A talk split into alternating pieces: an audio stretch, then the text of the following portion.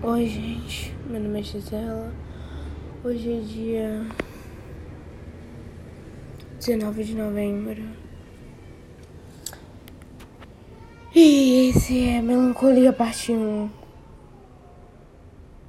Parte 1 porque eu não sei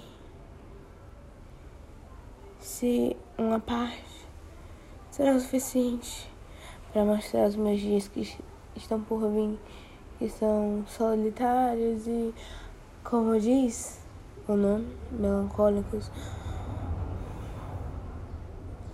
Eu acordei e vim direto pra varanda.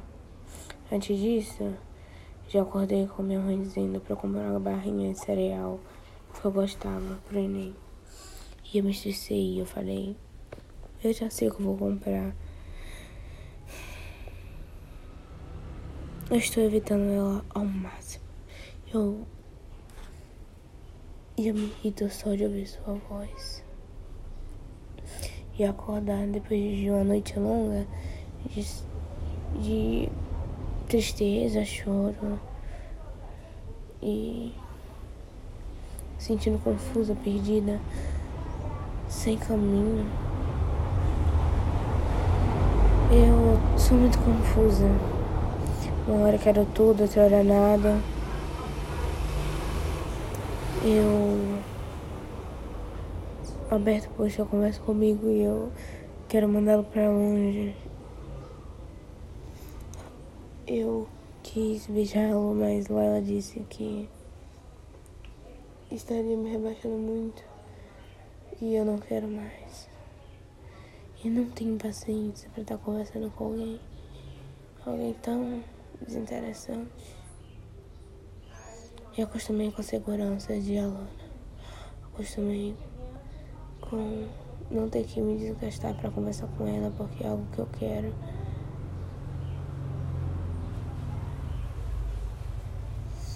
Eu tô na varanda a manhã toda lendo meu livro de Isabela que eu quero ler logo porque eu quero emprestar a Elisa, que tá passando por um relacionamento abusivo e talvez ela nem saiba. E eu quero emprestar ela, porque sei que ela precisa mais do que eu nesse momento.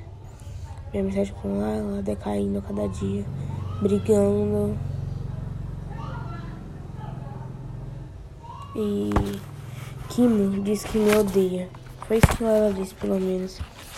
E aí que eu disse pra Roberta ontem que preferia, que já tinha conversado, desabafado com ela, não precisava falar com ela. E Roberta se sentiu um lixo. E no mesmo momento ela sumiu. E eu perguntei se tava tudo bem. Porque eu tava partilhando as minhas dores com ela e ela sumiu. Ela voltou sem responder os meus áudios de uma hora atrás. E falando que ela que me tinha se resolvido, que eram duas cabeças ocas. Mas eu continuei com a mesma dúvida, com a mesma sensação de significância, de estar tá atrapalhando o tempo inteiro. Sou pessoa com problemas, eu despejei muito dos meus amigos, em lado principalmente. E agora eu sinto que estou desperdiçando de novo.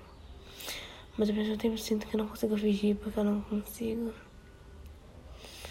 E essa é a milésima vez que eu penso em me afastar de tudo e de todos.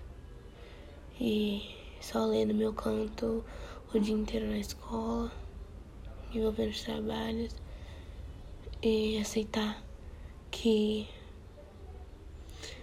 talvez ninguém seja forte bastante para me suportar. Se sentir uma pessoa odiosa, odiável, como que me disse, e depois a Beta disse que era brincadeira. É difícil. Não tenho vontade de responder ninguém nesse momento.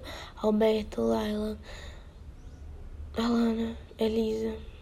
Me mandaram mensagem e eu não quero responder ninguém.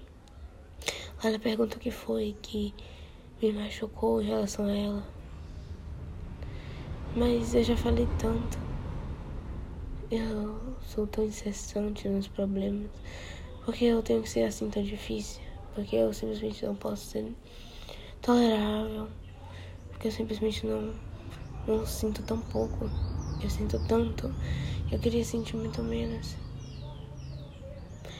O desejo de me isolar tá grande. E em casa já tô evitando a conversa. Como faz escutas, evitando que estou fazendo alguma coisa. Saindo de casa.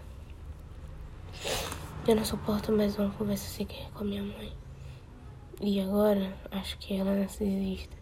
Já que Djalma me disse os aspectos de uma pessoa narcisista e se encaixam 90% nela.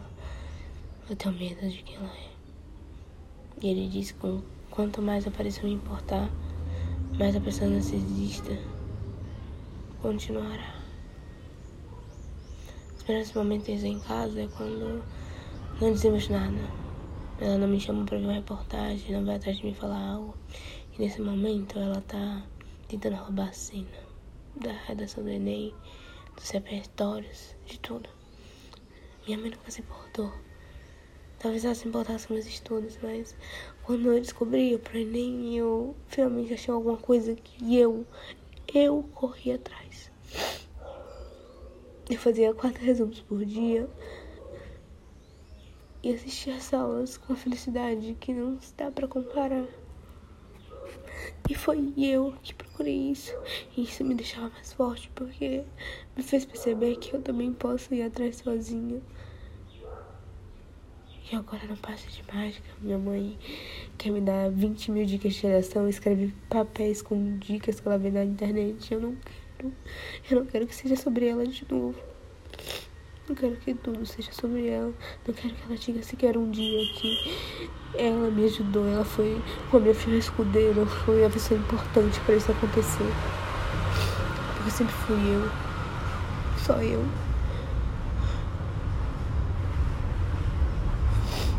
Eu não suporto alguém tentando pegar o meu protagonismo sobre a minha própria vida.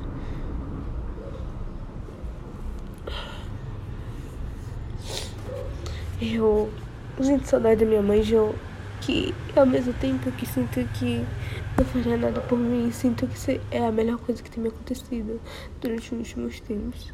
Estar com ela e com a Angélica e a sensação de estar no carro voltando ou indo de uma experiência muito legal. É aconchegante. Eu me sinto amada. Não amada, mas aceita do jeito que sou. Eu não tô pedindo. Eu não preciso pedir pra ser quem sou. Eu não suporto minha mijô porque ela tem uma personalidade forte como a minha. E ela não tem um espírito de mãe. Ela não nasceu, ou ela nunca percebeu que sempre foi uma. Mas ela continua sendo uma boa amiga, se assim podemos dizer.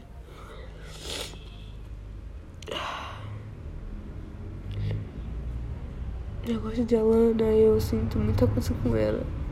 Muita, que quero estar perto o tempo todo. Mas é tudo tão complicado, a distância é tão, tão sufocante, tão limitadora de sentimentos. De aceitar o que está diante dos meus olhos.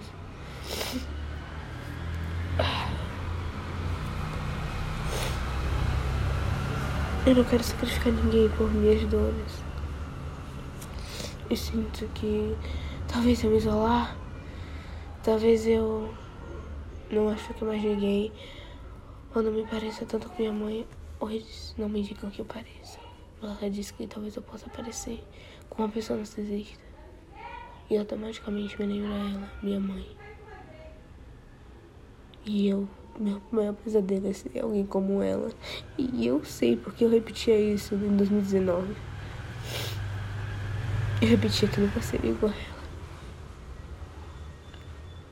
E me tornar alguém parecido, o mínimo que for, me parece tão assustador. Eu tô sentada no meu banco branco, com um livro no colo. E já ouvi muitas músicas de Lana Del Rey. Tudo que eu estou, que ao menos estou agora é bem, bem para continuar.